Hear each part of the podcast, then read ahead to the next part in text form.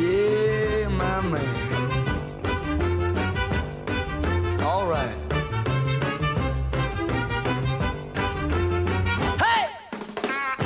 Y ahora sí, ¿eh? con este ritmo que te levanta todo, ¿eh? te levanta todo, le damos la bienvenida a Ale Di Donato. ¿Cómo andás, Ale? ¿Qué haces, Belu? ¿Todo bien? Sí, el ritmo y el día también el te día, levanta todo, ¿eh? me imagino que habrás, eh, no sé, eh, no sé si tenés patio, balcón o lo que sea, pero habrás salido a, a- a tomar un poquito de sol. Sí, sí, sí, aprovechando, no solo hoy, ¿no? Venimos ya con una seguidilla de, de varios días que, que, bueno, hay que aprovechar al máximo porque he, sabido, digamos, que seguramente vuelve al frío, pero igualmente ya está, la batalla ya está ganada, ¿no? El, el team verano siempre, siempre termina ganando, como, como bien sabrás. Bueno, vos sabés que yo soy del otro equipo, del otro equipo, pero eh, el otro día hablaba eh, con esto, eh, o sobre esto, con Maitena Sánchez Cataño, que le mandamos un beso, y le decía, es la, yo sé obviamente del equipo invierno, pero es la primera vez que estoy esperando el calor, porque tengo la esperanza de que con el calor baje un poco el tema de la pandemia. No sé por qué, pero digo, bueno, capaz... Digo, hay eh, en, en otros países donde ya están en pleno verano, bueno, hay rebrotes y toda la historia, pero bueno, no sé por qué, ¿viste? Me, me da la sensación de que esto va a aflojar un poquitito a partir del mes de septiembre, así que es la primera vez y hoy me alegra, me alegra el día que, que tenemos, que la verdad está muy lindo y mañana se viene más calor todavía.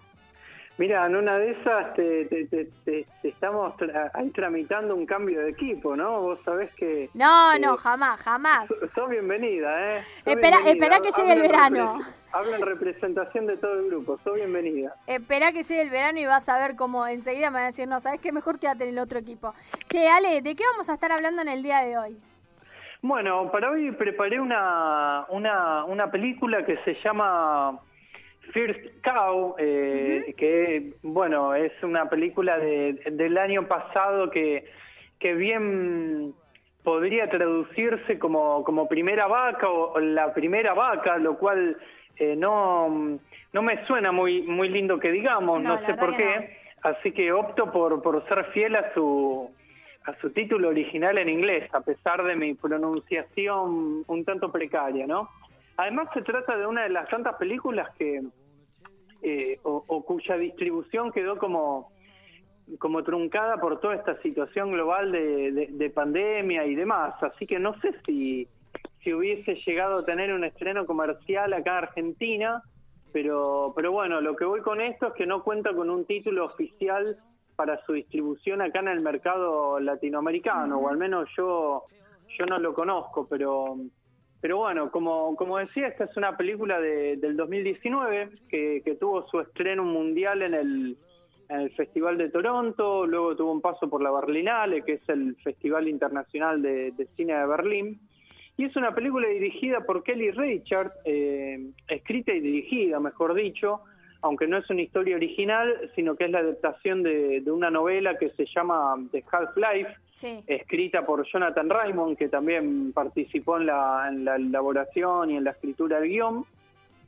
Y Kelly Richards es una directora estadounidense, nacida en 1963, y que cuenta con una filmografía ya mm, no solo numerosa, porque entre cortos y largometrajes somos unas 10 películas, sino una, una filmografía propia, ¿no? En la cual se pueden apreciar eh, rasgos personales y de, de ella como, como autora. Es como que, que cada película tiene, tiene vida propia, pero al mismo tiempo se relaciona y se complementa con, con las demás. Sí.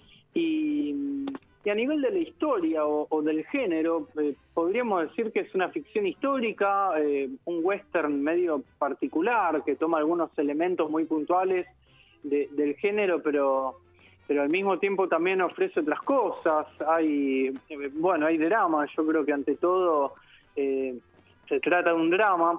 Y es una película que invita a la, a la contemplación, porque eh, dura dos horas, pero a veces en, en lo que es la, la industria cinematográfica, esta cifra es tomada como un, eh, como un parámetro de, cierto ritmo y de cierto dinamismo con el cual transcurren o deben transcurrir las acciones.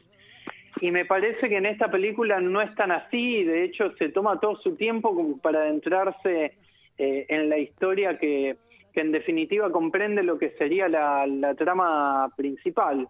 Y ahora, yendo a la historia en sí, eh, la película comienza mostrando una chica en lo que detectamos o percibimos como el tiempo presente, que está paseando, buscando algo cerca de la orilla de un río, está con su perro, y, de repente el perro empieza a olfatear, a hurgar en la tierra, como que encuentra algo, y efectivamente encuentra dos esqueletos de, seres humanos enterrados uno al lado del otro, como, como acostados juntos, e inmediatamente pasamos un flashback que dura hasta el final de la película. Claro. Y, que nos sitúa en el mismo espacio, pero en otro tiempo. Eh, y concretamente en los Estados Unidos de la década de 1820 y estamos en Oregon, que es un estado de la costa oeste, pegado al, Océano Pacífico y ahí nomás de lo que hoy en día es, eh, es Canadá. O sea que estamos hablando de un Estados Unidos muy joven, muy eh, primitivo, por decirlo de alguna manera, en el que esta zona todavía ni era concebida como el lejano oeste, ¿no? Por eso yo eh, lo que decía acerca de que es un western bastante particular. Pero bueno, la cuestión es que lo vemos a Cookie, que es uno de los, uno de los protagonistas de, esta historia, que viaja como parte de un grupo de cazadores de, pieles, pero no llevando a cabo una acción así de, cacería, sino que se desempeña como el cocinero del grupo, y de ahí su nombre. Y esto está bueno remarcarlo porque nos da la pauta de que se trata de un personaje sensible, tranquilo, calmo, que está como fuera del contexto crudo y de agresión total que, imperaba en esos años. Y bueno, cuestión que una noche, mientras acampaban en, pleno viaje, se encuentra con King Lu, un inmigrante chino de cierta riqueza cultural, porque viajó por distintos lugares del mundo, que tiene una visión medio cosmopolita, eh, y que, que, huye de unos inmigrantes rusos que lo persiguen por haber matado a uno de los suyos. Claro. Y la cuestión es que Cookie lo oculta por un tiempito, lo, lo protege, le da de comer, eh, bueno, el chino se va y tiempo después ya en Oregon o en un pueblito de Oregon que lejos está de ser en las ciudades que hoy conocemos, eh, eh, que conocemos hoy en día, se vuelven a encontrar en, un bar, en una, en una taberna, y el chino le dice, mira, yo acá unos kilómetros tengo una casita que levanté, ¿por qué no te venís y, y tomamos algo, seguimos charlando? Eh, cuestión que Cookie va y empiezan a pegar onda, ¿no? Empiezan a desarrollar un vínculo de amistad muy fuerte que, uno como espectador incluso puede sospechar si no pasaba otra cosa, ¿no? Me parece que ahí hay, hay un laburo interesante por parte de la, de la directora. Pero bueno, siguiendo con la historia en sí, buscan la, la manera de ganarse un mango. Eh, tiene habilidades en, en la cocina y, y con la pastelería específicamente y un día le dice a King Lu que le encantaría tener un poco de leche como para hacer unas galletitas, ¿no? Claro. Hasta, hasta te interrumpo, Ale. Eh, La mujer que aparece en la primera escena, ahí ya no interviene en la historia. No, no, la, primera escena, digamos, vendría a ser desde el tiempo presente en la cual se encuentra dos esqueletos ahí enterrados. Y, de repente pasamos a este a este flashback que, que es todo, hasta, todo el resto de la película. Claro. Bueno, Resulta que, en este territorio en el que están, súper alejados de, todo atisbo de, civilización, entendiendo civilización entre comillas, ¿no? Hay un, terrateniente, un, militar de, alto rango inglés, eh, que, se hizo traer una, una vaca porque el tipo tenía ganas de, de tomar su té con leche, ¿no? Sí. Y resulta que, que esa justamente es la primera vaca que pisa el suelo de ese territorio, algo completamente desconocido para sus habitantes. Y resumiendo un poco, tanto Cookie como King Lou empiezan a ir por las noches a la casa de este inglés, a escondidas, y ordeñan a la vaca para sacar un poco de leche, con la cual Cookie cocina, y, y es unos bollitos que empiezan a vender en una suerte de mercadito local. Y claro, les empieza a ir muy bien porque venden un producto de pastelería con un sabor que prácticamente revoluciona los paladares de esa gente acostumbrada solamente a los panes de harina y agua, ¿no? Sí, sí, sí. Hasta que, hasta que bueno, como no podía ser de otra manera y alerta spoiler, eh, aviso, son descubiertos, son descubiertos una noche mientras eh, robaban la leche. Y digo robaban así medio entre comillas también, porque me parece que, a partir de este acontecimiento puntual surge uno de los puntos más claves de, de la película, porque yo veía el tráiler y es medio mentiroso, es como que se queda mucho con la cuestión de la amistad, de la historia emotiva y qué sé yo, y me parece que, que hay algo mucho más profundo en esta película que, que duerme debajo de la tierra como esos esqueletos que vemos de entrada. Y, me parece que, que, trata sobre cómo en, Estados Unidos se introduce y se reproduce la noción de la propiedad privada que, caracteriza al, o entendida desde el capitalismo salvaje, porque, porque en definitiva el nombre de la película es Primera Vaca, es decir, hace referencia a ese animal que de repente a ese recurso natural, mejor dicho, que de repente empieza a ser utilizado y empieza a ocupar un lugar en una cadena de producción de capital, aunque no por parte del panadero y de, y de su amigo, que son, en definitiva, ellos son dos solitarios que lo único que intentan hacer es eh, sobrevivir, eh, no, no solo en términos económicos, sino ante todo existenciales. El tema está en, en, este propietario inglés que, que descubre que le roban, lo cual claramente lo, indigna muchísimo, pero que su enojo o su ira, porque, porque lo que siente es, ira, es furia, se relaciona más al hecho de que los demás hacen guita, aunque sea unas monedas, y él no. que hacen guita con algo que él considera que es de su propiedad. Sí, sí, sí. Así que me parece que, que esta historia va por ese lado, y, la amistad o el vínculo, lo que sea, que establecen Cookie y, y, Kim Su, no adquiere protagonismo por su valor en sí, sino porque se presenta como alternativo, como forma de resistencia eh, a los embates de un capitalismo que ya en 1820 estaba plantando ahí sus semillas que, que luego germinarían en los Estados Unidos, cuya historia conocemos todos hoy en día, ¿no? Eh, Ale, esta, esta peli, bueno, vos eh, recién decías que no tuvo gran circulación. Eh, de hecho, se estrena en, en, agosto, ¿no? Y, digo, ahí pleno, ahí con la puerta de, la pandemia. ¿cómo, ¿Cómo la podés encontrar?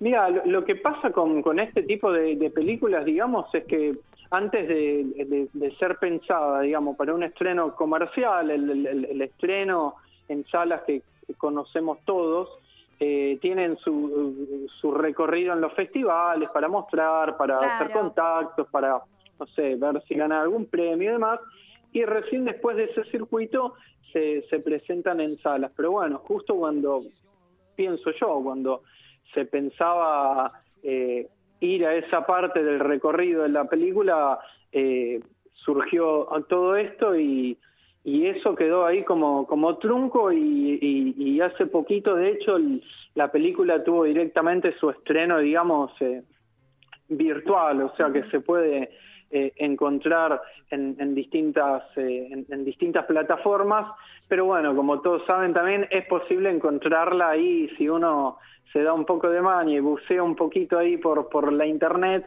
la pueden encontrar para, para verla ahí de manera libre, gratuita y y en buena calidad. Así que la, recomiendo no solo por, por estas cuestiones, digamos, que, que, uno, que uno dice en esta columna, porque en definitiva lo que uno trata es de, de, aportar ciertas interpretaciones, pero en definitiva me parece que se trata de una película mucho más rica de, estas cosas que, que, dijimos ahora y que da la posibilidad de que cada uno pueda eh, adentrarse e ir encontrando sus propias interpretaciones, ir elaborándola a, su manera.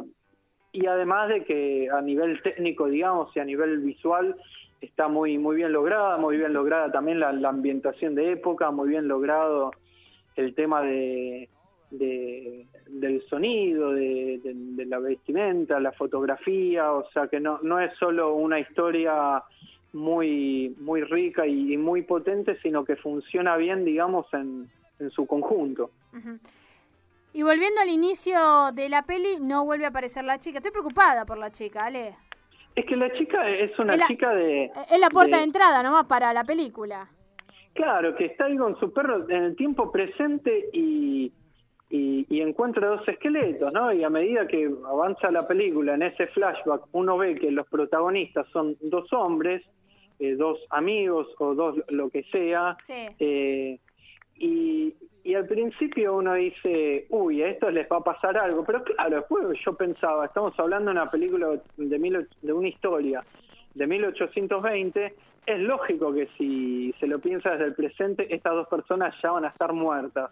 El juego está en, en ver qué sucede, en cómo se llega a esa muerte que uno intuye que se trata de la muerte de los dos protagonistas, ¿no? Y, y que, que, bueno, está ahí también vinculada a todo lo que sucede, a la persecución, digamos, brutal y, y súper agresiva que, que se da cuando estos dos personajes son descubiertos ahí ordeñando un poco de, de- de leche cada noche a, a este a este terrateniente, a este hombre poderoso inglés, pero bueno, no decimos hasta ahí porque ahí sí ya sería develar todo, un, claro, un demasiado. spoiler mayor, digamos, así que, eh, que que sirva también como como disparador o como in- como incitación a la curiosidad para que la gente la la, la busque y, y la vea. Bien, perfecto, vale. Eh, primera vaca, entonces es un poco el nombre castellanizado. y Como vos decías, no tiene nombre, o por lo menos no le han puesto un nombre eh, para el mercado latinoamericano, eh, pero eh, bueno, la pueden encontrar entonces eh, ahí en los espacios donde dijo Ale. Y si no, como siempre decimos, se ponen en contacto con vos y vos darás las indicaciones correspondientes. Obviamente, obviamente. First Cow de Kelly Reichardt del año 2019, el año pasado. Así que va, es fácil de encontrar. Bien, perfecto, Ale. Muchísimas gracias y nos encontramos la semana que viene. Que disfrutes este hermoso día. Dale, gracias. Nos vemos el jueves también y El después jueves, el, sí. el martes. Sí. Venís siguiendo, ¿no? Las charlas. Sí, perfecto. La- la- las dos las vi, las vi en vivo ahí con unos matecitos. Eh, la primera incluso llegué a, a- como se hizo un poco larga, llegué incluso a meter merienda y cena. Así Ah, sí, que es verdad, es verdad. Perfecto, perfecto. Sí, las, las dos en vivo las vi. Bueno, perfecto. Entonces nos encontramos eh, también este jueves en la última ya conversación de En Tránsito por sus 33 años. Ale, un beso grande y, y nos vemos pronto. Dale, besos y buena semana para todos. Igualmente, hasta luego. Bueno, ahí pasaba Ale Di Donato, ¿eh? haciéndonos alguna de las recomendaciones cinematográficas. 36 minutos pasaron de las 5 de la tarde, de a poquito ya vamos entrando en el último tramo del programa del día de hoy. Todo, todo otra vez. La nación está endeudada, Todo, todo otra vez. rehén de los mercados financieros internacionales. Una historia de nunca acabar. Por momentos si- si- siento estar transitando el mismo laberinto que nos atrapó a Néstor y a Néstor y a Néstor. y a Néstor. Buen tránsito.